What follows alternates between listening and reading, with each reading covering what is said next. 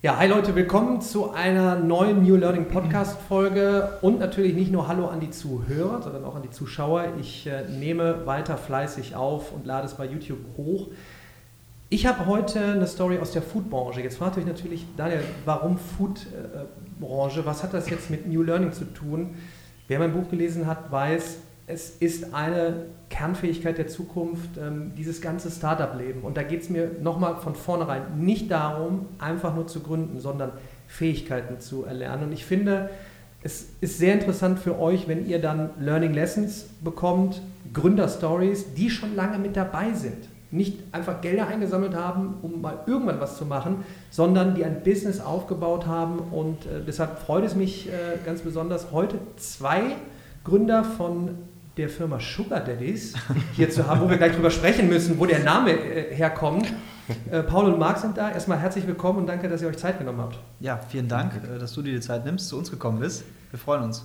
Genau, ich finde es eine super interessante Geschichte. Ich möchte mit euch heute sprechen über, über eure Reise, ähm, wie ihr bis hierhin gekommen seid, was aktuell auf dem Plan steht steht, was ihr für Tipps äh, mitgeben könnt. Vielleicht mal kurz zur äh, Einführung, äh, damit wir wissen, worum es geht. Sugar Daddies, äh, was, was steckt dahinter, damit wir das erstmal äh, aufklären?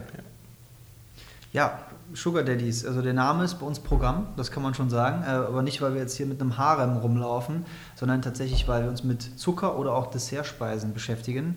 Ähm, wir haben uns einfach irgendwann vor ein paar Jährchen zur Aufgabe gemacht, dass wir den deutschen Foodhandel im Bereich Dessertspeisen mal so aufmischen wollen, weil wir gesehen haben, dass da doch immer viele Sachen sich wiederholen, nichts Neues kommt und irgendwie nur die Großen da dominieren. Für Startups unfassbar schwer ist, da einen Fuß in die Tür reinzukommen. Und weil wir alles so kleine Schnubbelkätzchen sind und gerne auch mal naschen, äh, war das genau unser Thema. Und dann sind wir da als Quersteiger einfach mal äh, reingegangen in das ganze Thema. Äh, Paul, ihr seid wie viele Gründer insgesamt? Äh, wir haben zu viert gegründet, sind zu dritt im operativen Geschäft tätig und ja, versuchen Tag für Tag das Schiff über Wasser zu halten. Wie lange seid ihr dran? Ähm, wir haben gegründet offiziell im Mai 2018, haben aber verkauft erstmalig, glaube ich, im Dezember 2017. Damals noch über eine andere Firma, um das ganze Produkt auszutesten und äh, es hat funktioniert und haben uns gedacht, das müssen wir dingfest machen. Kurzer Einwurf noch auch von meiner Seite. Ich bin ja Botschafter bei Jugend gründet. Mir ist es immens wichtig, dass es hier wirklich um, um Fähigkeiten geht und dass es auch gar nicht mal verkehrt ist, bevor man gründet, äh, auch irgendwo erstmal arbeiten zu gehen und sich die mhm. Hörner abzustoßen. Wie ist, wie ist erstmal eure Vorgeschichte? Fangen wir mhm. vorher an, vor, der, vor dem Start-up. Mhm. Was, was habt ihr vorher gemacht, ihr beiden? Starte ruhig. Ja, ähm, ich bin eigentlich aus dem klassischen BWL-Studium gekommen. Ich habe Handel und Logistik studiert, also so ein bisschen äh, geteilt. Habe danach ein Praktikum auch in einer Kölner Firma gemacht. Mhm und ähm, es hat mir sehr gut dort gefallen, musste mich aber dann, weil es dann mit der Selbstständigkeit in ein, ineinander übergegriffen ist, sage ich mal, entscheiden und habe mich dann äh, für, für mein eigenes Baby entschieden. Mhm. Genau. Und äh, letztendlich, ja, innerhalb der anderthalb Jahre nach dem, nach dem Studium habe ich da im Praktikum eben die Erfahrung gesammelt oder erste Erfahrung sammeln können.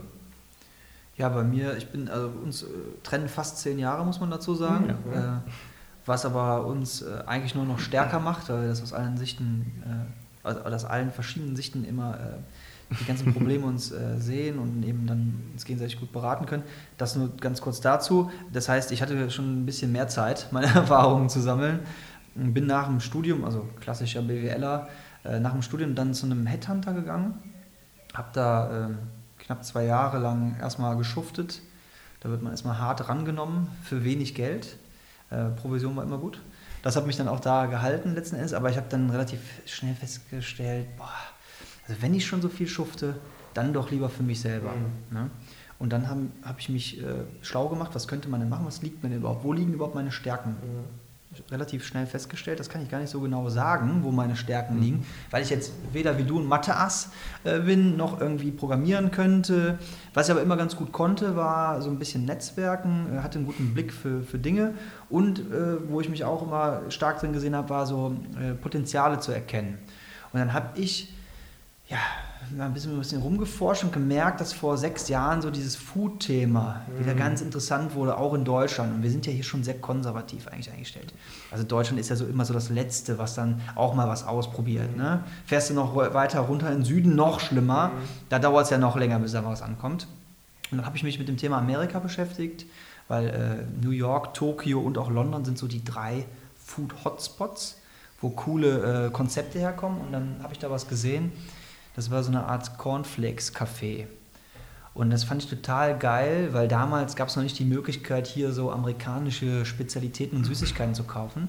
Also habe ich hier in der Kölner Südstadt ein Cornflakes-Café oder Foodporn-Café aufgemacht. Mhm. Und das ging dann so durch die Decke innerhalb von kürzester Zeit, dass wir dann daraus ein Franchise gemacht haben, innerhalb von anderthalb, zwei Jahren und dann fünf Cafés innerhalb, äh, innerhalb von Deutschland aufbauen konnten. Das war auch alles ganz toll, das hat mir auch super viel Spaß gemacht. Das hast du aber mit einem anderen Team gemacht? Das habe ich mit, mit jemand anderem mhm. zusammen gemacht, genau. Und äh, das war wirklich eine super Zeit, aber irgendwann kamen die ersten Probleme, weil äh, Faktor Mensch kam zweimal vor. Einmal der Franchise-Nehmer, den ich unter Kontrolle halten musste, der das Konzept so nach außen hin darstellt, wie ich es mir wünsche. Und natürlich der Kunde. So, und jeder weiß ja, wie es ist. Äh, es gibt immer was zu meckern. Mhm. Also habe ich relativ schnell festgestellt, boah, schwieriges Thema. Könnte man nicht vielleicht ein eigenes Produkt rausbringen, was man großflächig im Handel vertreiben könnte. Und da kam dann die Situation von uns beiden zustande, weil wir beide äh, waren zum damaligen Zeitpunkt mit einer größeren äh, Gruppe von Freunden im Urlaub. Wie das so ist, man trinkt einen über den Durst. Schnapsidee. Ne? Schnapsidee, genau. Mhm. Und dann haben wir ein bisschen gefachsimpelt und gesagt, mein Gott, na, äh, so, wir könnten uns doch zusammentun. Ja, weil Paul, der ist im Handel tief verankert familiär. Mhm. mhm hatte also die Erfahrung, die ich nicht hatte. Ich hatte da so diese Vision. Und aus einer Schnapsidee wurde dann tatsächlich mehr, zwei Wochen später. Weil oft ist es ja so, man hat eine Schnapsidee und dann äh, bleibt es halt dabei. Mhm. Und dann erzählt ja. man vielleicht nochmal drüber, wenn man das nächste Mal wieder mal eine Schnapsidee hat oder einen über den Durst getrunken. Aber dann, dann macht man sich, wir haben es aber dann gemacht. Wir haben uns zusammengesetzt und uns beraten, ob das wirklich sinnvoll wäre, daraus ein Business zu machen, ein Business Case. Und dann, also das war die Vorgeschichte im Prinzip. Ja. Ne? Ich kann mal eben rein, weil das ja. immer eine sehr häufige Frage ist, äh, wenn ich auch auf Startup-Events unterwegs bin. Mhm. Wie komme ich denn in den, ich sag mal, in den Do-Mode, wie ich es äh, immer sage, bevor man jetzt sich verkonzipiert, äh, sondern wie kann man einfach mal anfangen? Also wie, wie seid ihr in den Umsetzungsmodus gekommen? Du hast jetzt gesagt, innerhalb von zwei Wochen, wie, also wie kommt man zusammen? Mhm. Häufige Frage, welche Teammitglieder, wie fange ich an, wie, wie ging es los dann jetzt? Also wie gesagt, die Idee ist ja dann irgendwie, beziehungsweise dass du mir von der Idee erzählt hast, ist dann ähm, im, im, gemeinsamen Urlaub entstanden. Marc und ich kennen uns schon ein bisschen länger, wir kommen aus der gleichen Ecke, ähm, in der Nähe von Köln. Und ähm, genau, ich glaube, ihr habt vorher schon ein bisschen rumexperimentiert, was ja. das Produkt angeht, was den Keksteig angeht und ähm, hat mir dann davon erzählt. Da ich eben durch oder familiär bedingt einen relativ guten Zugang zum Lebensmitteleinzelhandel habe, ähm, haben wir dann uns gedacht, pass auf, warum probieren wir es einfach nicht mehr auf der Fläche im Supermarkt aus? Mhm. So, haben das Rezept von dem, von dem Teig noch ein bisschen äh, verbessert und äh, salonfähig gemacht und haben dann erstmalig im Winter dann eben den ersten Becher verkauft. Ja, ja dieser, dieser Do-Mode hat sich bei uns so ein bisschen eingestellt, weil wir wirklich heiß drauf waren. Ne? Also wir hatten ja schon ja. so erste Verkäufe in den Cafés auch von diesem Produkt, was wir dann zusammen, das war halt genau unsere Zielgruppe. Mhm. Und daran konnten wir natürlich schon relativ schnell erkennen, läuft der Kram überhaupt oder läuft der nicht. Mhm. Und als wir dann natürlich dann die Zahlen gesehen haben, dass wir stationär schon teilweise 30 von den Döschen am Tag verkauft haben, da kam, da hat sich der Do-Mode von ganz alleine Aber das finde ich, find ich interessant, wo ich immer sage, sei es ein, ein digitales Produkt, wo mir, wo mir viele auch immer schreiben, ich habe da eine Idee mhm. und das ist super und das wird, ich sage, dann mach mhm. doch irgendeinen Klick-Dummy oder irgendwas, und testet auch schon mal. Geht ja. raus, fragt 20 Leute und hier ist es ja noch schwieriger, immer noch so, so ein klassisches Produkt, das man erstmal machen muss. Ja, ja. Aber dann, wie, wie, du jetzt gerade sagtest, ihr habt es dann tatsächlich verkauft. Nicht, ich schreibe irgendeinen Businessplan auf 100 Millionen Jahre, sondern da sind die Zahlen da. Also habe ich was zum Belegen. Und das kann ich auch nur zwischendurch als Tipp auch rausgeben. Macht erstmal und zeigt ein paar Zahlen. Und am Ende des Tages muss es auch mal ums, ums äh, Geschäftsmodell gehen. Und das finde ich, find ich schon mal, ist der Do-Mode. Ja. Hattet ihr das schon gegründet? Nein, also wir hatten. Ihr habt einfach verkauft. Wir hatten gar nichts. Das Einzige, was wir hatten, war so eine Rührmaschine. Erst so eine kleine, so eine Tischstellrührmaschine. Damit haben wir dann die 30 Döschen am Tag angerührt, die wir dann gebraucht haben. Ne? Ziemlich schnell haben wir aber gemerkt, äh, da ist mehr Nachfrage da. Wir haben es dann an Freunde verteilt, die uns dann wirklich ehrliches Feedback gegeben haben. Da war auch mal dabei sowas wie, nee, schmeckt scheiße. Ja, ist noch nicht so meins. Warum sind da Nüsse drin? Hm, nee, zu klumpig. Nee.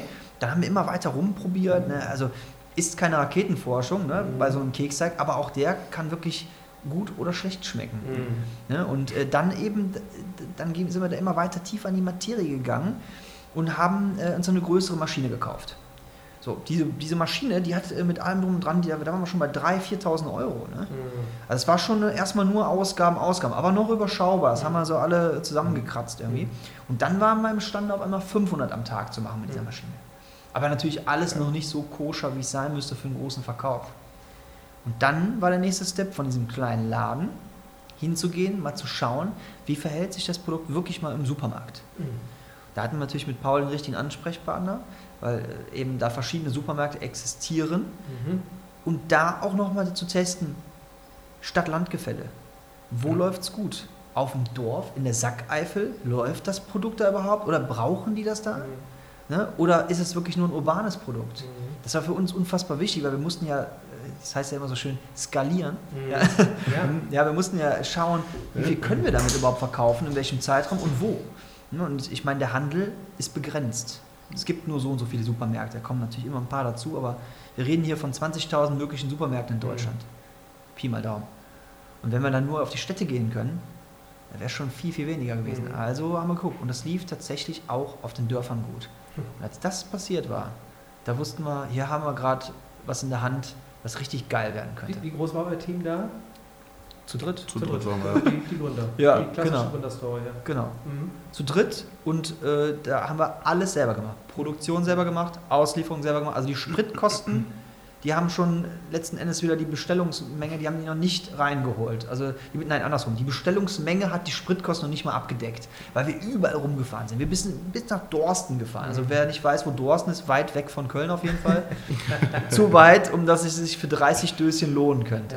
Ja, ja. super also ich werfe noch ein, Skalierbarkeit, ja. das, das hört sich immer so, so banal mhm. an für, für die, die wirklich in der Gründerszene unterwegs ja. sind, aber das muss man eben auch mal erklären. Skalierbar heißt dann wirklich, wir können nicht erwarten, dass alles immer finanziell gebackupt ist äh, und wir können einfach machen. Wir müssen irgendwann gucken, wo ist ein potenzielles Geschäftsmodell, wie du sagtest, in welcher Region läuft das Produkt, welches Produkt überhaupt, mache ich noch ein anderes, kommt etwas besser an und wo kann ich dann eben aufbauen, dann skalieren, äh, mache ich das nächste Produkt, bringe ich es bring irgendwann über Deutschland hinaus raus. Genau. Ich finde es nochmal ein, äh, ein eigenes Thema und ähm, eigentlich super interessant, genauso wie ihr es sagt, ihr seid rausgefahren, ihr seid wirklich in die Karre gestiegen und habt getestet. Ähm, welche Tools habt ihr genutzt? Ich sag mal, wir sind jetzt, in, jetzt sind wir in 2020. Mhm. Ähm, ich weiß noch, ich habe 2003 das erste Mal gegründet. Also das ist prähistorisch. Ja, da gab es ja. keine Rechnungstools mhm. und Programme.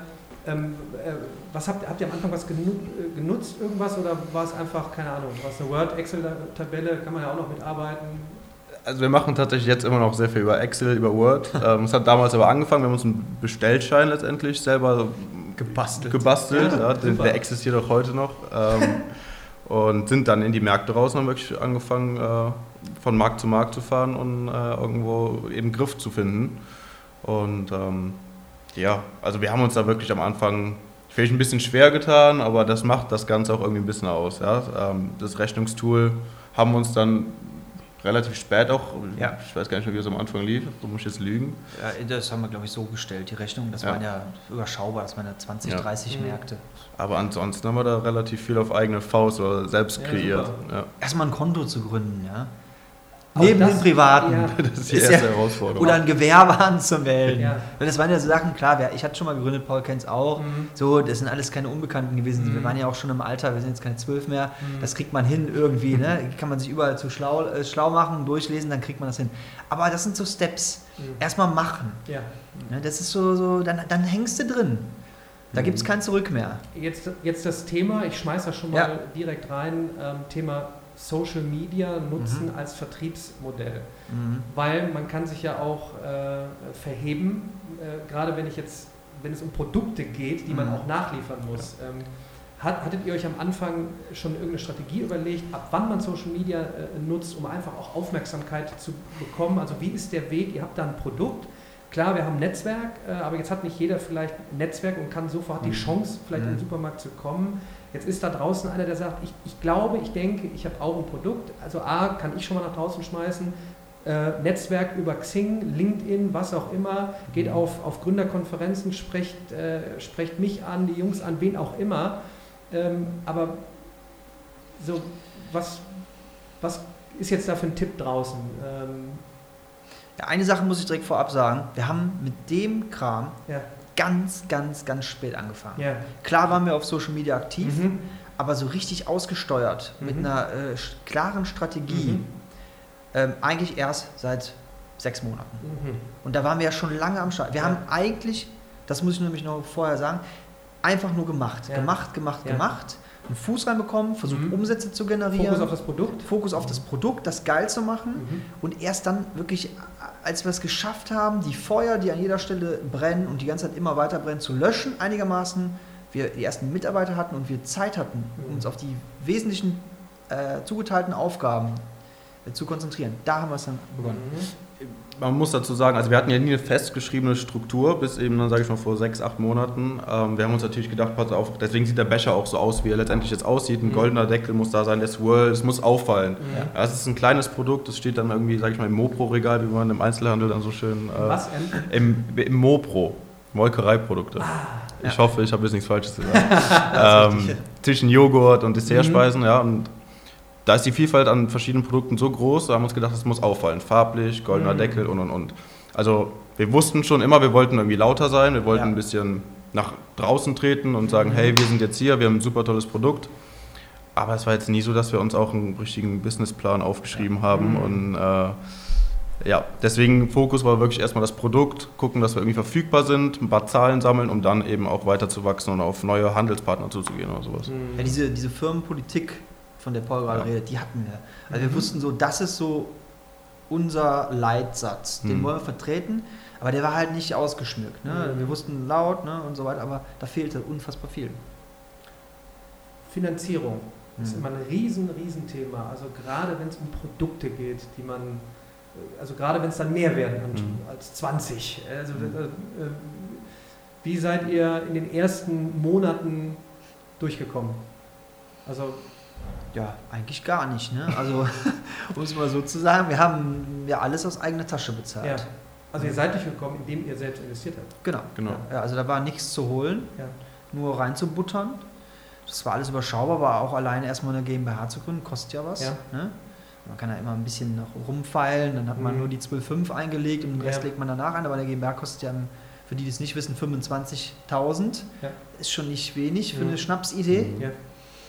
Ähm, ja, aber da haben wir dann erstmal Genau. alles selber bezahlt. Also erstmal organisch und ähm, dann kam eben der Punkt, wo wir uns gedacht haben, jetzt sind die, werden die Aufträge immer größer. Mhm. Jetzt müssen wir, in, sag ich mal, in Vorleistung gehen, was dann die, die, die Becherversorgung angeht. Ja. Und ähm, dann sind wir nicht direkt losgegangen und haben einen Investor gesucht. Mhm. Ähm, das kam dann zufälligerweise irgendwie ja, durch einen privaten Kontakt, Ja. dass dann die Firma Katjes eben auf uns zugekommen ist. Und Die jetzt bei euch mit drin ist. Ne? Genau. Also nur falls jetzt bis jetzt einer sich fragt, äh, ist halt jetzt ein Startup mal eine tolle Geschichte, aber nee, da ist Mhm. wirklich kein kleiner Genau. Name mit, mit, mit eingestiegen Genau. und ähm, strategischer Partner, aber Ja. ist halt gekommen dann, ne, weil man eben, weil ihr äh, Energie reingelegt habt, gemacht habt, getestet habt, tatsächlich ein Geschäftsmodell Ja. aufgebaut habt. Ne? Und das Genau. finde ich super, super interessant, dass man darauf basierend dann auch gerne einen Mhm. Investor mit reinholt, einen strategischen Partner, um dann eben die nächsten Schritte äh, zu Ja. gehen. Also wir haben ja zu dem Zeitpunkt, muss man ja auch sagen, äh, also Katjes hat sich beteiligt schlussendlich im Dezember 2018, Mhm. richtig? Dezember 2018. Da waren wir ja schon dann ein halbes Jahr auch Genau. offiziell gegründet Mhm. und haben uns da ja, oder haben da ja auch schon Umsätze gefahren. Mhm. Ja. Also es war ja immer noch überschaubar. Wir waren dann, glaube ich, so in 50 bis 80 Märkten. Aber zu dritt kannst du davon dann theoretisch schon, du hast deine Kosten gedeckelt, ne, ist alles gedeckt. Äh, Du hättest, theoretisch hätten wir sogar schon einen kleinen Teil rausziehen können, Mhm. aber haben wir nicht gemacht. Mhm. Ja, wir haben dann eher in Mitarbeiter investiert. Wir hatten dann Mhm. die ersten zwei Praktikanten am Start. Und wir haben es gar nicht als notwendig betrachtet, eigentlich da einen Investor mit reinzunehmen Mhm. weil wir gedacht haben, wir wachsen langsam, organisch und so weiter. Nur dann kam ein Punkt, ähm, wo auf einmal, weil wir dann für Furore im Einzelhandel gesorgt haben, zumindest hier in der Region, im Westen, ähm, wo dann zwei Interessenten zum gleichen Zeitpunkt auf uns zugekommen sind. Es war einmal die Firma Katjes und eben noch eine andere Firma. Mhm. Und da hatten wir natürlich die Jackpot-Situation. Mhm. Weil wir, wir äh, brauchten zu dem Zeitpunkt nicht unbedingt Geld. Oder dachten wir. Ne? Und zwei hatten Interesse. Also konnten wir natürlich ähm, uns da schön zurücklegen. Mhm. Also ganz entspannt. Nur so ein, äh, so, ein, so ein Szenario, Investitionsszenario mit Due Diligence und wie das alles mhm. heißt, ne? eine Bewertung, eine Firmenbewertung, mhm. die ja normalerweise gemacht wird, zieht sich ja. ja. Das ist ja nicht mal eben so. Ja. Und auch bei einem kleinen Startup, wie wir es waren, hat schon drei Monate gedauert, mhm. der Prozess. Mhm. Aber erstmal haben die uns eingeladen über einen Kontakt. Wir dachten, die veräppeln uns. Ne? weil Katjes, das war ja zum damaligen Zeitpunkt, hätte uns da einer erzählt, dass wir jetzt hier sitzen mit zehn Mitarbeitern in so einem Büro ne, und das alles klappt, ja, hätten wir den ja ausgelacht. Mhm. Also haben wir, wir haben damals Leute ausgelacht, die uns das gesagt haben. Mhm. Und dann kam ja Katjes, dann haben die uns eingeladen und dann sind wir da hingefahren. Ne? In, unserer, in unserer Karre da zu dritt, hingetuckert. Und dann kommen wir da an. Ne? Schön. Das war schon mhm. krass. Ja, aber ein Beweis dafür, wenn man eben äh, akribisch arbeitet, äh, nach vorne geht und erstmal nicht jetzt auf den großen Exit schielt. Wir haben ja. vorhin kurz im Vorgespräch darüber ja. gesprochen, ist jetzt auch wahrscheinlich kommt die Frage, was wollt ihr denn jetzt machen? Wollt ihr schnell einen Exit machen? Vielleicht eine kurze Aussage äh, dazu nochmal von vorhin aus dem Vorgespräch. Ja, nee, wir sind nicht Exit getrieben. Ja. Wir bauen hier eine Firma auf, die Mitarbeiter beschäftigt, die uns Spaß macht mhm. und wo wir uns langfristig drin sehen. Ja und da auch nochmal, klar, wenn das richtige Angebot kommt, ist, glaube ich, jeder äh, für einen Exit zu haben. Ja. Aber wir sind da überhaupt gar nicht so getrieben wie andere, die sagen, innerhalb der nächsten vier, fünf Jahre müssen wir hier raus. Ja. Das ist unser Ziel und dann wollen wir verkaufen. Also gar nicht. Und genau das, äh, das brauchen wir ähm, Menschen, die so eine Kultur äh, vorleben. Was am Ende dabei rauskommt, äh, ich sage auch immer, ähm, wenn man genauso arbeitet, ähm, mit Inbrunst, nachhaltig, ähm, ist Geld verdienen eine logische Konsequenz, äh, ist Erfolg eine logische äh, Konsequenz. Und gerade so diese Fähigkeiten äh, erlernen, indem man macht und eben auch Fehler macht. Mhm. Ähm, ganz wichtiger Punkt zum Thema Fehlerkultur. Ich muss aber eine Sache jetzt noch fragen, weil jetzt sind wir ja fast ja. schon mit Investor drin, einen Schritt noch zuvor. Deshalb habe ich höchsten Respekt eigentlich vor so etwas wie einer Foodbranche. Wie sieht das denn rechtlich aus? Also ich hätte so die Muffensausen. Ja. Ein, ein, also ein, ein, ein Food-Produkt zu machen, mhm. so ein mhm. Thema, äh, also wo, wo, wo man da alles dran denken muss. Also wie habt ihr das denn rechtlich am Anfang äh, hinbekommen? Ich, ich glaube, das sind wir auch leider wieder ein bisschen blind gestartet, haben da Gott sei Dank nie einen Fehltritt geleistet, haben uns dann aber doch relativ zeitnah Beratung beisteuern lassen. Ähm, das fängt ja an bei der Deklaration auf den Bechern, was darf draufstehen, was ja. muss draufstehen, wie groß muss das gedruckt sein, das sind alles so Themen. Ähm, da ist man natürlich nicht drauf eingestellt. So, und das haben wir uns alles einfacher vorgestellt, ähm, mussten uns dann eben auch Hilfe holen, ähm, um uns absichern zu lassen. Also das sind, ja, das ist ein Thema. Ne? Also, also das ist wirklich genau das Thema. Ne? Das, ist, das fängt ja wirklich beim Becher an. Mhm. Das Problem ist, man gibt sowas in ein Labor mhm. und dann lässt man das bestimmen und dann kommt, ein Labor sagt aber auch schon im gleichen Atemzug, wir übernehmen dafür ja, keine Haftung. Okay. So, wer übernimmt denn die Haftung? Ja, am Ende bist immer du der Dumme und du musst entscheiden, weil gibst du es in ein anderes Labor, sagen die wieder was anderes. Äh, es ist schon super kritisch und da, kann da gibt es auch keine Seite für so einen Becher oder eine Deklarationspflicht, wo genau steht, wie man es machen muss. Es ist immer anders. Du kannst nur auf andere Produkte gucken, Schriftgrößen, was muss mit drauf. Big Seven, das sind die ganzen äh, Zutaten, mhm. also ne, diese Nährwertangaben. Mhm. Also, wir haben so viel Fehler gemacht, da hatten wir nur die Big Five drauf und dann war das schon im Umlauf. Also, da hätte man uns, äh, mhm. jetzt kann man es ja sagen, aber ähm, da waren wir auch noch sehr klein. Also, echt krass viele Sachen oder auch so Geschichten, wenn du es selber produzierst noch damals, ne, du musst dann IFS haben, eine Zertifizierung. Mhm. Wir dachten, wir machen da einfach mal eben so eine eigene Produktion, sind dann da schon hingefahren, wollten uns da schon Räumlichkeiten anmieten weiß ich noch ganz genau. Ja, ich glaube, da müssen wir auch noch mal einen Step zurückgehen. Das war kurz vor Gründung. Da war so ja. die Entscheidung, sollen wir jetzt eine eigene Produktion aufbauen, mhm. sprich ein, ja. ein, Gebäude oder ein Objekt mieten, äh, Produktionslinie kaufen, Mitarbeiter. Das kam dann relativ schnell, kam man zum Entschluss, dass das ja. gerade nicht möglich ist. Dann sind wir an einen ähm, relativ kleinen Produzenten, auch hier aus Nordrhein-Westfalen, äh, herangeraten, aus Zufall eigentlich. Und ähm, er hatte aber zum, zum ersten Zeitpunkt auch nicht die richtigen Zertifizierungen, die der Handel verlangt eben. Mhm. So, das heißt dann auch wieder ein Versicherungsthema und und und. Also das war wirklich ein riesen Struggle für uns, weil wir halt gar nicht mit diesem, in diesem rechtlichen Thema und Fachgebiet drin waren. Und, ja. Ja. Ich muss das äh, einfach auch nochmal nach draußen bekräftigen. Ich bin absolut pro Gründerkultur, aber ich muss manchen auch sagen, ähm, manche sind auch gut aufgehoben, wenn sie in eine Firma als, als Mitarbeiter reinkommen. Also mhm. zum Beispiel an dem Punkt, wo ihr jetzt auch seid, weiterer Aufbau, ihr habt ein tolles Konstrukt äh, geschaffen und ihr seid die Risiken eingegangen, weil es ist auch nicht für jeden etwas, ja. diesen permanenten Druck erstmal äh, zu haben. Äh, wie sieht es mit Gehältern aus? Äh, so etwas wie jetzt Zertifizierung, das ist ja, also ich, meine, ich habe ja selber jetzt mit Ende 30 mhm. viele graue Haare bekommen, weil ich in der Bildung, Bildungsbranche auch schon viel äh, mitgemacht habe.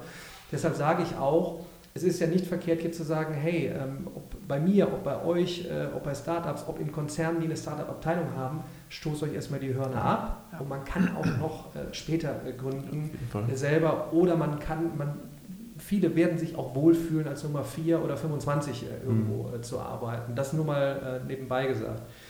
Ähm, okay, jetzt sind wir, jetzt habt ihr euch die Hörner abgeschossen, ihr habt Fehler gemacht, ihr seid vorangegangen ein halbes Jahr ist schon sportlich, dass dann auch schon so ein Investor mit dabei ist, ein strategischer Partner, äh, nenne ich ihn, lieber. Ja. Und jetzt kommen halt die nächsten Steps. Ne? Dann möchte man natürlich jetzt auch äh, über kleinen Usedum oder in einer kleinen Einheit natürlich mhm. groß wachsen. Wie sind jetzt so die nächsten Schritte? Also wie waren erstmal die nächsten Schritte bis, bis heute? Ja, erstmal, als der Investor drin war, war schon was anderes. Ne? Mhm. Also die sind, das muss man auch sagen, äh, das sagen wir jetzt nicht nur so, super easy mit uns. Mhm. Äh, wir müssen natürlich monatlich reporten, mhm. unsere Zahlen offenlegen, darüber sprechen. Jetzt haben wir das Glück, bei uns läuft es gut. Mhm. Ja? Aber es gab auch mal Zeiten am Anfang, da war es jetzt schwieriger. Läuft gut, aber nicht vielleicht so gut wie erwartet. Mhm. Und das muss, da muss man sich natürlich rechtfertigen. Auf einmal ist da noch jemand anderes mit drin. Ne? Wie gesagt, wir hatten das Glück, gutes Verhältnis. Aber da verändert sich schon einiges. Dann kommen die ersten Mitarbeiter, da verändert sich wieder was. Der Druck steigt. Ist nicht immer leicht, man macht mehr Fehler, man macht vielleicht auch Fehler, die richtig Kohle kosten. Zum da, Beispiel? Zum Beispiel, man ist irgendwo gelistet und man spricht ja in, im Foodhandel immer von Listings mhm. pro Region, zum Beispiel Edeka hat Region Süd, Südwest, Nord, Ost und so weiter. Und man ist eigentlich erstmal immer in einer Region gelistet, wenn man überhaupt gelistet ist.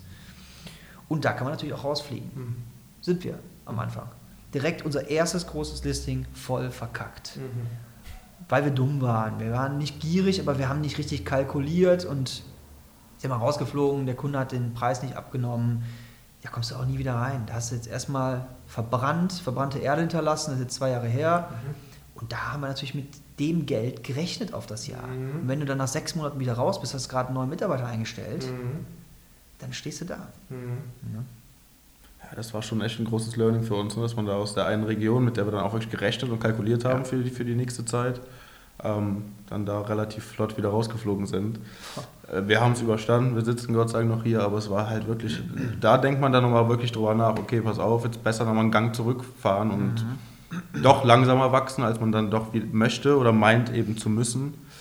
Ja, also, also so. Mal auf die Produktseite, mhm. also das Produkt selber möglichst in die Listings äh, bekommen. Ja. Das ist die eine Geschichte. Dann ja. gibt es ja die andere Geschichte, anderes Produkt. Ja, Genau, es kommt, wir haben ja noch ein anderes Produkt. Ne? Ab welchem Zeitpunkt überlegt ihr euch oder habt ihr euch überlegt, ein, ein zweites äh, Produkt zu mhm. machen? Das ist ja jetzt auch die Frage, mache ich den Fokus auf eins, ja. mache da verschiedene Varianten oder fange ich ein völlig neues an? Ja, da kann man eigentlich nur von jedem von abraten, direkt ein zweites Produkt mit reinzunehmen, weil das halt doppelt so viel Arbeit ist. Ne? Vor allen Dingen, wir reden ja hier nicht von einer Diversifizierung, sprich, wir haben jetzt einen äh, Keksteigbecher und den machen wir nochmal in groß oder äh, als Tube, mhm. sondern wir reden ja von einem vollkommen anderen Produkt. Da geht es ja um das Mochi-Eis. Mhm. Das hat ja nichts damit zu tun, das sind zwei verschiedene Wege, die du fahren musst, Zielgruppen, Marketing und und und. Mhm. Wir sind ja trotzdem die gleiche Anzahl von Leuten, mhm. aber wir dachten uns halt damals, Start-up, ja, finden wir geil, wollen wir auch bei bleiben. Und wir wussten nicht genau, ist das jetzt ein Trend? Ne, und wenn es ein Trend ist, haben wir keine Lust, uns nach einem halben Jahr wieder zu verabschieden. Wir wollen die Kontakte, die wir eh schon aufgebaut haben, nutzen für zumindest eine selbe Sparte, Dessertspeisen. Das war die Idee dahinter. An sich schlau, ja, weil man die Kontakte nutzen kann und dann eben nochmal ein zweites Standbein hat, aber auch genauso blöd, weil man ja viel zu wenig Kappas hatte. Ja. Mhm. Das merken wir jetzt, ne? das sind ja. so Überlegungen, äh, ich aus der Vertriebsbrille dann. Ähm, wenn jetzt, sage ich mal, jemand von uns auf die Fläche geht, in die Supermärkte und die Produkte vertreiben oder anpreisen möchte, separiert man das voneinander. Mhm. Sprich, man macht zwei Teams. Das ist im Marketing genau dieselbe Frage aktuell. Mhm. Wollen wir jetzt relativ schnell wirklich zwei Teams auf, aufbauen, die separat voneinander dann auch die beiden Brands äh, behandeln. Mhm. Und äh, wie du gesagt hast, das, kostet, das sind die doppelten Kosten, das ist die doppelte Verantwortung für, für Mitarbeiter, dann wieder aus Produktsicht, mhm. äh, Zertifizierungen. Also es ist letztendlich haben wir uns ja. ein zweites äh, Leid oder auch eine zweite Freude angehangen. Also Thema, Thema Branding, was ja hoch, hoch spannend ist äh, heutzutage, wie bringe ich etwas äh, auf den Markt, auch vom, vom, vom Wording mhm. her. Ihr habt eure Company oben drüber mhm. und ihr habt die zwei Kernprodukte, nochmal eben kurz. Genau, Cookie Bros, Kekse zum Naschen und Omochi Ice Cream. So, genau. die laufen unter diesen beiden die laufen unter diesen Brands. Und jetzt Brands. ja eine hochspannende Frage, wie, wie, wie mache ich sowas über Social Media? Mache ja. ich eben auch über Social Media jetzt eben mhm. den Punkt 2.1, sondern wie, wie geht ihr damit um? Ja. A, und das zweite, welche Kanäle nutzt ihr? Ja. Äh, haben wir von Anfang an gemacht zwei verschiedene äh, Dinge, die nichts miteinander zu tun haben. Die Insider wissen, dass es unter den Sugar Daddies läuft, mhm. aber äh, zwei äh, völlig verschiedene Brands, die auch so dargestellt werden. Auf mhm. Instagram der Content. Also das ist super laut, das Cookie Bros Thema. Mhm. Frech, auch mal unter der Gürtellinie, mal ange, verrucht, angehaucht. Das andere ist halt so ein Girly-Thema. Das spielen wir auch so aus. Und da bleiben wir auch eher ähm, vom Alter her so ab 20 bis 35 wo wir das Cookie Bros auch schon so die, die 10- bis 20-Jährigen mit rein. Mhm. Ne? Mhm. Und das, äh, da, da fangen wir ja gerade seit äh, sechs bis acht Monaten mit an, dann noch gezielter auf Instagram mhm. äh, mit umzugehen. Instagram ist unser Haupttool, Facebook ist für uns tot. Mhm. Da gibt es für uns nichts zu holen. Wir brauchen keine Bewertung, wir sind kein Restaurant oder sowas. Mhm. Und wir machen auch keinen typischen Chaka-Marketing-Kram mit, hey, du schaffst es und so. Mhm. Das funktioniert dann mit Sicherheit noch gut. Twitter ist für uns absolut uninteressant. Mhm. LinkedIn ist für uns jetzt super sexy geworden mhm. auf B2B-Marketing-Ebene. Ja. Weil ähm, wir machen es so, dass wir selber Sachen posten, weil du brauchst immer ein Gesicht zum Produkt ja. mhm. und äh, eine Seriosität, du baust einen Trust auf bei den Händlern und wenn die sehen, was du gerade erreichst, zum Beispiel auf TikTok, wo wir auch aktiv sind, 10 Millionen Aufrufe unter dem Hashtag Cookie Bros, dann, dann werden die auf einmal hellhörig. Dann sagen die, ach krass, guck mal, mhm. das ist ja doch nicht so eine kleine Bumsbude, mhm. sondern die Jungs, die machen irgendwas richtig geil mhm. und alles organisch. Und dann sagen sie, mit dem würde ich mich mal gerne vernetzen, mhm. mit dem würde ich mich mal gerne verlinken. Interessant. Das hilft natürlich zum einen in den Handel weiter reinzukommen, mhm. da den Trust zu gewinnen und natürlich eben auch auf der weiteren Suche nach eventuellen Investoren und so weiter und so fort. Oder auch einfach mal nur für einen netten Austausch und dass man für einen Podcast zusammenkommt. ja? Das sind so die Sachen. Ja, ich wollte gerade sagen, und ich, ich sage mal hier an meine Zuhörer und natürlich an die, an die Zuschauer, ich spreche da jetzt schon mehrere Jahre drüber und ich weiß, wie ich äh, in, in, ähm, in, staunende Gesichter geguckt habe, als ich vor, vor, vor drei Jahren über damals noch Musical.ly, was heute TikTok mhm. ist, gesprochen habe, als A natürlich mein Kerngebiet erstmal Chance, Bildung weiterzugeben und damit eben auch den Nachwuchs zu erreichen, aber nicht nur den Nachwuchs, auch TikTok wird älter, älter im Sinne von dort sind ältere Personen mit äh, dabei, genauso wie es bei Instagram äh, auch war, wo viele dann immer was soll ich damit, äh, Zielgruppe, mhm. wie soll ich da am Ende Geld mit verdienen? Und hier reden wir jetzt tatsächlich auch mal aus Marketing-Sicht, dass man eben schauen muss, wenn ich jetzt gerade sowas höre wie LinkedIn, B2B-Bereich, was ich auch immer gesagt habe, ist eine Riesenchance, äh, dort in, diesem Bereich Fuß zu fassen und am Ende des Tages auch äh, sein, sein Produkt zu platzieren und TikTok. Ähm, und, und ähm, man kann jetzt darüber diskutieren, was man von TikTok hält, aber es sind ganz viele da. Und ähm, hat, habt ihr, ich nehme ich nehm jetzt gerade mal TikTok eben raus. Äh, was, was, also habt ihr da eine Strategie gehabt und habt ihr einfach gesagt, komm, wir testen einfach mal ein paar Sachen? Ja, das. Also bei TikTok ist es so. Im November letzten Jahres haben wir das Thema aufgenommen. Mhm. Wir, sind, wir machen immer so Meetings unter den Geschäftsführern, dann besprechen wir so allgemeine Strategie, strategische Fahrpläne. Und da habe ich noch, und ich mache bei uns das Marketing, da habe ich noch gesagt, boah, TikTok, finde ich voll scheiße. ja, weil äh, alle wenden sich gerade, alle, alle Creator wenden sich gerade selber davon ab. Also die Nummer 1, Lisa und Lena, mit über 15 Millionen Abonnenten, haben den TikTok-Account von heute auf morgen einfach offline geschaltet. Mhm. Dann habe ich mir gedacht, ja gut, ich kenne auch einige andere, die da nichts mehr gemacht haben, denen war das zu blöd. Mhm. Nur da habe ich dann auch wieder äh, was lernen können. Ja. Und ähm, wir machen seit jeher, und da kommt eigentlich auch dieses TikTok her, dass wir das jetzt auch benutzen, wir machen seit jeher, haben wir einen, einen äh, Fahrplan, der besagt, wir schicken pro Woche fünf bis sieben sogenannte Blogger-Pakete raus. Mhm. Das ist unsere Marketingausgabe. Wir sind sonst ansonsten nur organisch. Mhm. Wir machen ganz selten mal eine Ad. Mhm. Und wir, also wirklich ganz selten bei Verlosungen, dass wir das nochmal pushen oder so, aber ansonsten nicht. Und diese Blogger-Pakete schicken wir raus und wir sagen den Bloggern, das ist dein Paket, hier hast du geilen Content für deine User, weil du kannst ja auch nicht nur bezahlte Werbung schalten, mhm. interessiert keinen. Wenn es dir geschmeckt hat, würden wir uns freuen, wenn du uns postest. Wenn nicht, auch egal. Mhm. Acht von zehn posten wir uns. Umsonst. Super. Mhm. Wir sparen also Kohle, indem wir den Druck daraus nehmen. Wenn du den von vornherein sagst, du musst es posten, dann haben die eh keine Lust. Mhm. Das ist unser Fahrplan. Der hat schon immer funktioniert und ab und an haben wir dann mal hier und da mal wo reingestochen. Das lief dann besser oder schlechter. Und so konnten wir uns dann auch so ein bisschen an unsere Zielgruppe mhm. heran, äh, soll man sagen, heran, herantasten. Mhm. Ne? Und äh, wir haben alles versucht. Wir sind da auch mit Fitnessbloggern und so weiter in, in, ins Gespräch gegangen, weil wir dachten, die müssen ja auch mal cheaten und mal ihren ne, Cheat Day. Cheat Day. Ja. Und alles gemacht. Und macht dann, Dwayne The Rock Johnson auch. Dwayne The Rock Johnson macht das auch. Und dann gibt es einmal am Samstag. Der Cheat Day. Der Cheat Day. Dann haut er sich rein, Sachen, die essen wir in der Woche nicht. Ne? Das ist wirklich krank. Und dieses eine Mal hat es dann im Januar so krass gezündet, hm. das kann man sich gar nicht vorstellen. Wir haben und da kommt dann TikTok zum Tragen. Wir haben Nanoblogger oder Mikroblogger mhm. auf Instagram ausprobiert mit Reichweiten zwischen 30 und 50. Da kann man ja mittlerweile schon von Mikrobloggern sprechen mhm. auf Instagram. Mhm. Haben die einfach mal, mal ein paar Testpakete hingeschickt. Dann habe ich aber nicht gesehen, dass diese Leute aber zum größten Teil auf TikTok richtig Fame waren. Richtig Fame reden wir jetzt hier auch von 300.000. Mhm. Was ja auch nicht viel ist für TikTok. Muss man ja mhm. auch mal sagen. Da gibt es ja deutlich stärkere. Da war aber eine dabei, ich sage jetzt mal keinen Namen, ne? aber die war für mich so ein bisschen wie die junge Verona Feldbusch. Vielleicht für die Leute, die Verona Feldbusch noch kennen. Ja, dann ist, ja, dann ist man ein bisschen älter wahrscheinlich. Ja, das ist ein bisschen. Also nicht gegen Verona Feldbusch. Genau, nee, absolut gar, gar nicht. Die hat sich hier super verkauft. Die hat ja immer so auf ein bisschen dumm gemacht, war sie aber nie. Mhm. Ne, äh, das war eine super Verkaufsstrategie. Und dieses Mädel, die hat eine ähnliche, hoppala, die hat eine ähnliche Verkaufsstrategie mhm. gehabt. Die hat sich selber äh, relativ gut verkauft und mhm. die hat dann unser Paket gepostet. Und das ging dann so ab, so heftig ging das ab, dass innerhalb von einer Woche ja. äh, das Telefon hier so durchgeklingelt hat von äh, Kids, die unser, ich weiß nicht, wo die die Nummer her hatten. Ja. Äh, Anrufe, E-Mails. Wir haben 600 Nachrichten auf Instagram am Tag bekommen und die kamen von TikTok rüber, weil die uns mhm. ja da nicht gefunden hatten. Wir hatten ja noch keinen Account. Mhm. Die haben uns fertig gemacht. Dann sind die Kinder im nächsten Step in die Supermärkte reingelaufen. Das hat sich so hochgestachelt, mhm.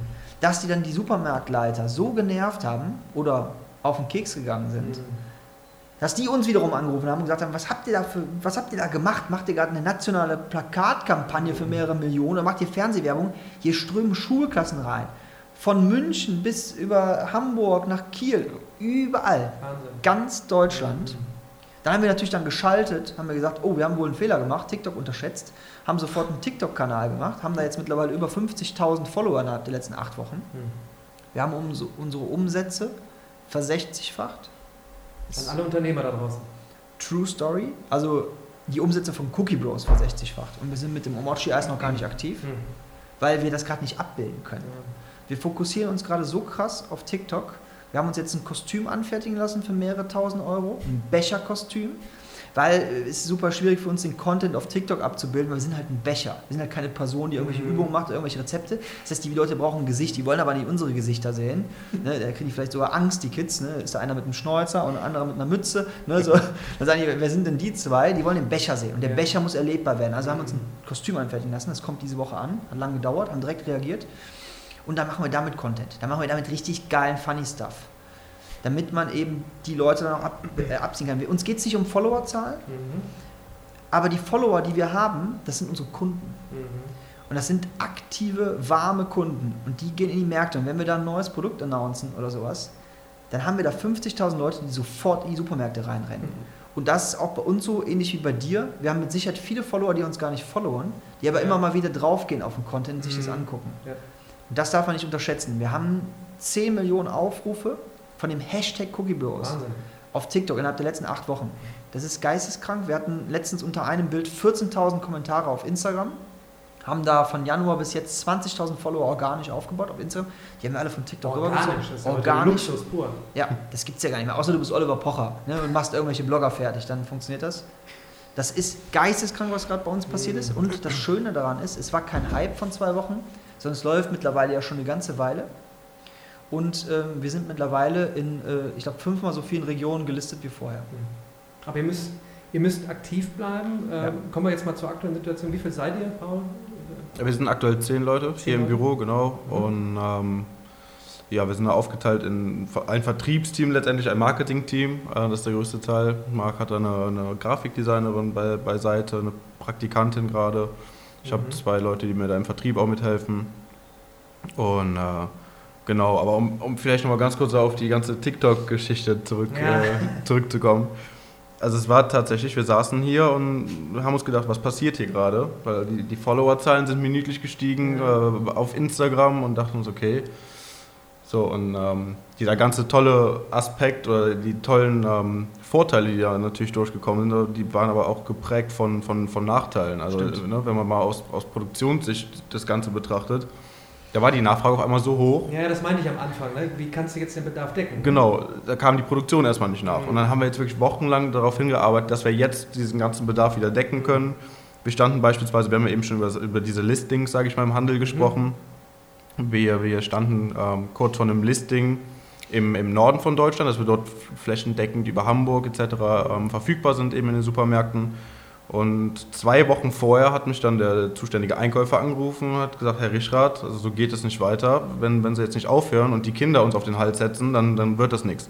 Dann können wir sie nicht listen. Mhm. So, also es ging wirklich so weit, dass die Nachfrage so, so hoch war, dass äh, uns da schon gedroht wurde, dass, uns, dass wir gar nicht mehr ins Sortiment mit aufgenommen wurden, weil wir das irgendwie absichtlich machen würden. Das war Die äh, haben das ja Wahnsinn. nicht verstanden. Ja. Die dachten, wir, Ja. wir gehen jetzt da in eine Region, machen da mal so, äh, schicken da mal bezahlt ein paar Leute, die da reinlaufen, die Leute mhm. nerven. Das war ja eine Eigendynamik. Wir konnten die Leute nicht aufhalten. Ja, ja. Das war ja, damit haben wir ja nicht gerechnet. Das war ja Mhm. für uns zu viel. ja. Das war. Äh, Das war eine Auf ganz schlimme der, Zeit. wie ist der Punkt jetzt? ist ja eigentlich Luxus. Ne? Das ist ja jetzt eigentlich wirklich, Ja, natürlich. ja nur nachkommen. Jetzt Diese- ist alles super. aber das ist ja, die, die, die ist ja genau die, diese, diese Brücke oder die Waagschale zwischen äh, Nachfrage mh. und die- dann muss ich aber auch die Nachfrage irgendwie decken. Ja? Ob das jetzt ein Uber-Prinzip ist, ja, Ja. Äh, sind genug Fahrer da, Ja, äh, für die, die fahren wollen. Bei mir bei mathefragen.de wird es jetzt exorbitant höher an, an, an Fragen für Mathe. Sind die Helfer wirklich da? Wie komme ich danach? Das ist ja hier super spannend. Wie handelt ihr das denn jetzt? Also wann wird die nächste Stufe gezündet? Mhm. Jetzt, ist, jetzt sind die Produkte da, jetzt fahre ich die Pipeline hoch. Investiere ich jetzt noch mehr in Social Media? Baut Mhm. ihr noch eine, eine eigene Abteilung dafür jetzt auf? Mhm. Also wie, wie sind jetzt da eure Überlegungen? Ich finde das so Ähm, hochspannend. Wenn ich da kurz aus Vertriebssicht nochmal ein, eingreife, das war natürlich super nährhaft, dieser Boden. Ähm, das hat uns wirklich eine nationale Verfügbarkeit jetzt gegeben Mhm. in wenigen Wochen. Und ähm, die müssen wir natürlich jetzt auch halten. Die Nachfrage Mhm. ist jetzt nach wie vor noch hoch. Ich bin der Meinung, wir sind der Meinung, dass das auch ähm, weiterhin so bleibt. Mhm. Klar wird es ein bisschen abschwächen, aber ähm, wir sind jetzt Gott sei Dank verfügbar. Mhm. So, und jetzt müssen wir einfach gucken, dass wir dem wieder nachkommen, indem wir jetzt auch, wir sind in Gesprächen mit, mit, mit Bewerbern bezüglich Marketing, jetzt auch im Vertrieb, dass wir mehr Leute dann auf die, auf die Fläche in die Supermärkte bekommen, um, um da eben dann auch weiterhin das Ganze oben zu halten und, und äh, die Kunden bei Laune zu halten. Ich äh, muss eben rein, wie rekrutiert ihr? Das, Mhm. Weil Recruiting ist einfach ein Riesenthema. Mhm. Ja, auch wenn, wenn, jetzt, wenn jetzt der Nachwuchs, wie ich ihn immer nenne, zuschaut, ne, Thema Jobzukunft, wie werde ich gefunden, wo Mhm. muss ich mich anbieten? Habt ihr Wir sind da anders als andere, glaube ich. Also bei uns läuft das nicht so typisch ab. Wer sich mal eine Stellenbeschreibung von uns durchliest, Mhm. der wird relativ schnell Mhm. feststellen, das ist Quatsch mit Soße. Hm. Ja, viel, viel Quatsch, aber mit einem ernsten Input oder Hintergrund. Mhm. Und äh, wer sich bei uns bewerben möchte, der muss mindestens genauso bekloppt sein wie wir. Mhm. Äh, Hört man jetzt vielleicht hier nicht raus, wir geben uns echt Mühe. Ja? Aber wir sind hier ein Haufen von zehn Leuten, die alle crazy sind. Mhm. Hier ist kein normaler Mensch, glaube ich, dabei. Jeder hat irgendwie eine, eine Ratsche ab. Ähm, das ist genau das, was wir brauchen. Weil wir sind kreative Köpfe und ähm, wir verstehen uns alle so gut, dass wir sogar privat was miteinander machen. Das ist Mhm. keine Pflicht, wird auch irgendwann nicht mehr gehen bei über zehn Leuten. Mhm. Wir sind an so einer Schwelle. Interessanter Punkt. Ja. Ist ganz klar, wissen wir auch, ist uns durchaus bewusst, dafür sind wir gerade noch schlau genug, aber Ähm, wir rekrutieren eben anders. Wir rekrutieren zum Beispiel auch über Instagram. Mhm. Weil wir suchen Leute, die uns vielleicht schon vorher kannten, die uns schon vorher geil finden und dann sozusagen einen Fit sehen mhm. mit einer Anstellung bei uns oder einen Traum sehen, dass sie bei uns arbeiten können, die auch Bock auf Startup-Life haben. Mhm. Wir brauchen niemanden, der jetzt hier irgendwie Kohle scheffeln will, sondern jemand, der auch mal den Extrameter geht mhm. und der Startup auch versteht. Und das ist uns besonders wichtig. Klar, haben wir auch Indeed-Ausschreibungen und so weiter gemacht. Mhm. Aber unfassbar viele äh, Bewerbungsgespräche kamen über Instagram, LinkedIn oder sonst was zustande. Ja. Empfehlungen, viele. Ja. So rekrutieren wir eigentlich und dann lassen wir die Leute, also die Leute, die schon so langweiliges anschreiben, schicken so ein typisches Ding, die, die kriegen direkt eine Absage. Es mag ja für manche auch crazy klingen, aber auch da rede ich schon ein paar Jährchen äh, drüber, was eben auch diese sozialen Netzwerke bieten äh, können. Ne? Warum man äh, mhm. präsent sein sollte, ähm, natürlich nicht überall muss, äh, ja. aber es jetzt nicht äh, äh, ganz so schlimm ist, wenn man zum Beispiel auf Xing-Account, LinkedIn-Account, ich schon mal reingucken kann. Ich stalk dann selber immer vorher, wenn wieder einer pitcht und ich würde gern äh, bei dir anfangen in der Academy und um den Prozess mal durchzugehen. Ich habe da letztens auch mit Philipp Dipjörö äh, darüber gesprochen in, in seiner äh, Digitalberatungsbude Unternehmen. Also schaut, schaut mal rein, es lohnt sich absolut, über 200 Leute, wie der Recruiting-Prozess abläuft. Jetzt bin, ich, äh, jetzt bin ich Fan von euch äh, auf Instagram. Ich schreibe dir jetzt, hey, I'm crazy, ich würde gerne anfangen. Ja. Wie geht es dann weiter? Also Ladet ihr die Leute ein, lasst ihr sie testarbeiten? Ist sorry, ich gehe ja. jetzt mal tiefer rein, ja, ich glaube, das ist hochinteressant. Wie könnte jetzt so ein Prozess dann im nächsten Schritt aussehen? Also erstmal, wenn es eine Marketingbewerbung ist, gucke ich mir als allererstes Instagram-Account von der Person mhm. an. Also äh, ne, nicht jetzt aufgrund der, ich will erstmal gucken, was hat die, wie stellt die sich selber dar? Mhm. Die, die muss sich schon selber darstellen mhm. können, wenn sie bei uns im Social Media, weil Marketing bei uns mhm. findet hauptsächlich im Social Media statt. Mhm. Und wenn das dann so ein Schrott-Account ist, hatten wir auch schon, mhm. geben wir den Leuten auch mal eine Chance, ja. aber relativ schnell wird klar, das ist nichts. Mhm. Wir machen erstmal ein Telefonat, mhm. hören erstmal raus, passt das menschlich? Wenn das passt, laden wir die Leute ein. Und dann sitzen wir zu zweit oder zu dritt und dann gucken wir die uns an. Manchmal ein, ein Gespräch, vielleicht nur einer, wenn einer Zeit hat, und dann nochmal auf jeden Fall noch ein zweites Gespräch. Mhm. Weil beim ersten Mal sind die Leute meistens noch so ein bisschen unlocker. Selbst jemand wie wir jetzt, die eigentlich relativ entspannt sind, ne, mhm. tun sich doch oft schwer beim ersten Gespräch. Also will man den Leuten auch nochmal eine zweite Chance geben. Und ähm, das machen wir dann auch eigentlich immer. Und dann haben wir eigentlich schon immer so ein Bauchgefühl. Ja. Da, da geht es nicht um irgendwelche Skills oder so. Ja? Wir mhm. sind hier in so einem Bereich, du kannst alles lernen hier. Ja. Du musst nicht, äh, ne, so der Dreck in der Was willst du sagen? Nee, das ist. Also, äh, sorry, ich grätsch rein, weil auch, auch da habe ich äh, mit, mit verschiedenen Unternehmern darüber gesprochen, dass du natürlich jetzt nicht sagst, ich weiß über, ich kann alles googeln, mhm. sondern so, so ein Grundgerüst äh, mhm. zu haben. Also nicht, dass Klar. das missinterpretiert wird, ja. ne? weil das ich finde es eher charmanter zu sagen, wie du sagst, du kannst hier im, im, im Doing mhm. wirklich testen und auch ein bisschen Leine haben. Ja? Also äh, nicht direkt die Stempeluhr ja. wie früher und das ist das eine, sondern äh, lass uns im Dialog bleiben, ja. Feedback schleifen. Ähm, ich wollte dich nicht unterbrechen, aber das wollte ich noch reingeworfen haben.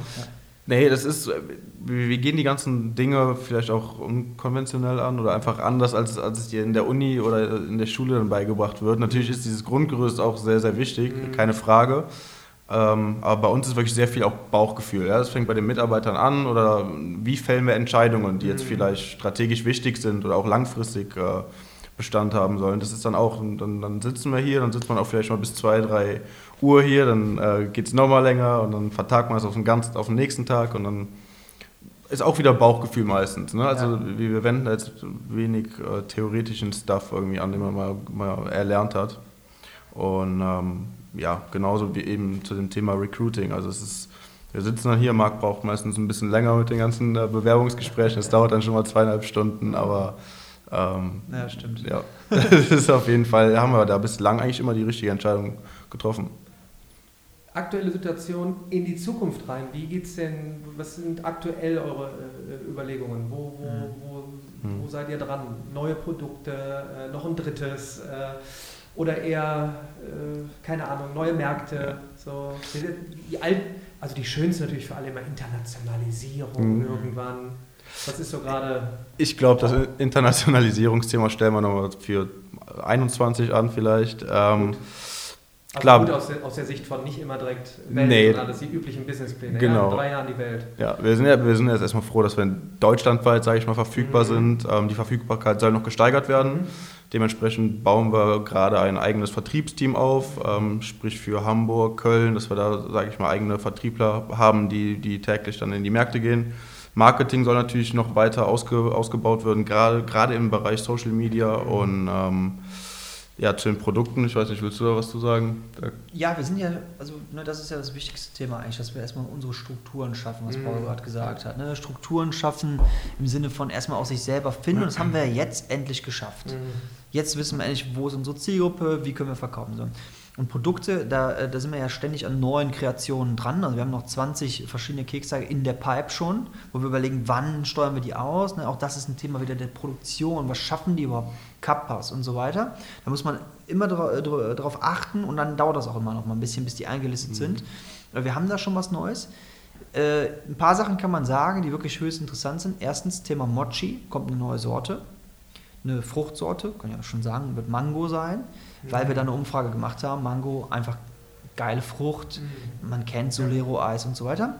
Dann planen wir da gerade eine äh, Kooperation mit einer Bloggerin, weil Influencer-Management, Social Media ist so, oder Influencer-Marketing, das ist so genau unser Ding. Und das bleibt natürlich nicht aus. Wir haben da eine sehr große Bloggerin gerade an der Hand.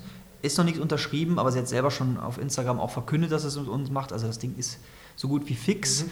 Ähm, mit der machen wir eine eigene Sorte, eine richtig geile eigene Sorte. Ist natürlich äh, einfach aus, aus Markensicht, macht die Marke stark. Selbst wenn wir daran am Ende nichts verdienen und äh, die kriegt dann äh, die, die Marge des Produktes, mhm.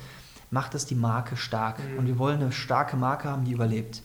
Das gleiche planen wir für den Keksteig. Der Keksteig auch eine, eine Kooperation mit einem namhaften YouTuber, die Nummer 1 würde ich behaupten in Deutschland, äh, was, mhm. was genau unsere Zielgruppe betrifft. Mhm mit dem planen wir da was. Ist auch noch nichts unterschrieben, aber der ist auch so heiß wie Frittenfett. Dem haben wir mal eine Anfrage geschrieben über Instagram und fünf Minuten später, das ist auch geisteskrank, dass der uns überhaupt gesehen hat. Fünf Minuten später kam eine Nachricht zurück, wie er die Keksteiger hochhält, einem, mit einem Bild sagt, ich bin mhm. schon länger Fan von euch, kommt rum. Mhm. Ja, also haben wir auch jemanden gefunden. Neue Sorten sowieso. Dann diese Sorte mit, mit dem, und da können wir uns auch mehr noch vorstellen mit dem. Dann äh, richtig geiler Scheiß. Wir planen, ähm, kann man auch schon sagen, oder? Ja, komm ist auch egal. Wir haben ja hier ein kühlpflichtiges Produkt. Mhm. Ja. Und der Becher sieht zwar klein aus, ist aber doch mit 160 Gramm sehr mächtig. Mhm. Uns hat immer geärgert, dass wir äh, nicht ein Produkt haben, was nicht kühlpflichtig ist, also ein Trockenprodukt, mhm. aber genauso geil schmeckt und vielleicht ein bisschen kleiner ist. Also haben wir uns überlegt, wir machen einen Kekstag Riegel. Mhm. Und den haben wir jetzt nach langer, langer Zeit fertig. Da geht es nur noch darum, wann der in die Märkte kommt. Und damit planen wir jetzt gerade über die, äh, ne, da haben wir schon Gespräche aufgenommen, großes Interesse dran. Tankstellen, Kioske, viel günstiger, viel weniger als Snack. Es kommen ja auch keine geilen Riegel mehr raus. Was rauskommt, sind Insekten-Snack-Riegel. Dann äh, bringt Knoppers jetzt nochmal einen Riegel raus, weil die sich auch nochmal nach 20 Jahren diversifizieren müssen. Äh, der Rest ist immer alte Kamellen. Mars, wunderbar, Snickers, Twix. Ne, äh, kennt man alle. Aber ein richtig geiler Foodporn-Riegel kam schon lange nicht mehr raus. Das machen wir jetzt. Das ist wirklich Einfach nur geil. Da planen wir auch noch weiter mit der Diversifizierung. Ähm, und ähm, da kann man noch sagen, beim, beim Thema Mochi, da habe ich noch eine Sache vergessen, äh, Truhenkonzept. Da kannst du was äh, eigentlich zu sagen, das ist genau ähm, ein geiles Thema. Also die Planung ist eigentlich schon weiter vorausgeschritten. Die stehen letztendlich schon in, äh, ich glaube, in acht ausgewählten To-Go, Rewe-To-Go-Filialen hier in NRW. Ähm, das Ganze ist letztendlich ähnlich wie eine Salatbar oder vergleichbar damit. Ähm, man kann sich die Zange greifen und äh, eben unsere Mochis, wir haben aktuell die sechs verschiedenen Geschmacksrichtungen eben auf dem Markt, dann rauspicken und einzeln als Stückware, sage ich mal, ähm, pro Kugel dann bezahlen an der Kasse. Und, ja. äh, das, das, kennt man aus UK, aus den USA, das ist da ein Riesenthema. Und ich glaube, dass wir hiermit in Deutschland auch äh, gut vorankommen können. Also es sind auch auf jeden Fall einige Anfragen da und Genau, da wollen wir jetzt den Sommer mal abwarten. Hat ja viele Vorteile, ne? weil du kannst erstens dir deinen eigenen Mix of Happiness ja. zusammenstellen, weil sonst sind es ja immer sechs in einer Verpackung. Mhm. Und du kannst auch sagen, ich bin jetzt gerade in mhm. Köln, der City unterwegs, gehe mal kurz in Rewe to go und schnapp mit zwei Mochis, weil das ja die Eiskugel auf die Hand ist im Endeffekt. Mhm. Äh, hat einen Vorteil. Jetzt haben wir natürlich gerade ein bisschen Pech, muss man sagen. Der Corona mhm. äh, oder der Coronavirus, Covid-19, hat auch uns wirtschaftlich getroffen. Mhm. Nicht so wie andere. Bei uns läuft so, die Umsätze laufen normal weiter, weil gegessen wird immer. Mhm. Aber so welche Geschichten, die Leute werden natürlich vorsichtiger, mhm. wenn sie ja, so eine Truhe. Und auch wir müssen uns absichern. Mhm. Haben da jetzt extra nochmal ein Konzept entwickelt, dass ein doppelter Schutz da ist, eine mhm. Klappe und so weiter. Das hat uns natürlich gebremst, kostet mehr. Mhm. damit müssen wir uns beschäftigen. Das sind alles so Themen, Einlistungen dauern länger, weil die Supermärkte wollen gerade nur Klopapier und Nudeln verkaufen. Mhm. Ne? Das sind alles so Themen, äh, auch für uns schwierig, als uns jetzt, wir sind seit drei Wochen im Homeoffice, haben wir so ein tolles Office. Äh, Stimmt, ja, ja, wir sind, sitzen hier gerade bei euch. Super. Genau. Mhm. Ne? Die Mitarbeiter, die zehn, arbeiten alle von zu Hause. Mhm. Also, ja, schwieriges Thema. Ja. Aber wie gesagt, ein, ein Grund mehr, dass man immer mit, mit Krisen rechnen muss und wenn man gut aufgestellt ist, ein tolles äh, Team hat, reagieren kann, vernünftig äh, wirtschaftet. Ähm, glaube ich, also ihr seht jetzt nicht unglücklich gerade aus äh, nee. im Gespräch. Äh, deshalb äh, Gratulation auch, äh, dass ihr durch so eine Krise so euch durchmeistert. Und ich finde, das sind halt äh, äh, würdige Geschichten nach draußen, wo ich glaube, das sollte eben vor allen Dingen unseren Nachwuchs inspirieren, in die Zukunft zu gehen. Ähm, ich, äh, ich glaube, wir haben alles. Ähm, ich werde oft gefragt, Daniel, wo siehst du dich in zehn Jahren? Mhm. Äh, meine Antwort ist darauf äh, immer, ähm, ich glaube, ich werde auch in zehn Jahren ich für mich äh, darauf fokussieren, irgendwie den Menschen weiterzuhelfen, A, besser Mathe zu können und B, allgemein im Bildungsbereich besser miteinander zu lernen. Den, den Lehrkräften es einfacher zu machen, zu lehren, das bei weitem nicht nur digital, sondern auch analog. Wenn ich euch jetzt, glaube ich, frage, äh, nach draußen, auch hier nochmal zum Schluss, ist alles immer bei mir ungeskriptet. Ihr hattet nichts an Fragen vorher. Äh, deshalb, das Nein. ist auch immer eine Geschichte, ähm, dass wir äh, einfach ein super Gespräch hatten. Ähm, wo seht ihr euch in zehn Jahren, wenn ich das jetzt so aus meiner Community rausziehen würde? Auf Barbados mit Schweinen am Schwimmen. nein, nein. nein, also ganz ehrlich. Ähm, ich glaube, ähm, am liebsten hier. Also ja. nicht vielleicht ja. in den Räumlichkeiten, weil man nicht weiß. Ein bisschen größer. Ja, ein bisschen größer vielleicht, mit mehr Mitarbeitern, aber geile Produkte auf den Markt bringen. Nach wie vor so das Startup zu sein, worüber die Leute sagen, ja, die Jungs sind eigentlich ganz okay ja. ne? und ähm, machen trotzdem ihr Ding. Das ist auf jeden Fall, ich denke, da sind wir uns einig, ne? Ich glaube, wir sollte, sollten einfach generell so bleiben, wie wir sind und mhm. sich verstellen lassen. Das hat uns äh, bislang eigentlich immer weitergeholfen. Und ähm, Genau, dann wollen wir weiterhin den Kunden mit, äh, mit, mit Leckereien ver, ver Ich, äh, ich drücke euch, drück euch die äh, Daumen. Ich bin sehr, sehr gespannt auf den weiteren Verlauf jetzt, weil ich glaube, ihr seid jetzt dann auch an einem, an einem äh, nächsten, glaube ich, entscheidenden, sehr spannenden äh, Punkt. Ja. Ähm, wo kann man euch finden? Äh, auf Instagram, auf ja. TikTok haben wir gehört. Ich werde es hier auch verlinken natürlich. Cool. Ähm, Website und alles genau. äh, hüpft rein. Ja. Ich denke mal, wir haben uns das letzte Mal äh, getroffen. Jetzt zum äh, Ende hin nochmal danke für eure Zeit ja. und, und, alles, alles Gute. Vielen Dank Vielen dir. Dank. Dir auch viel Erfolg. Danke.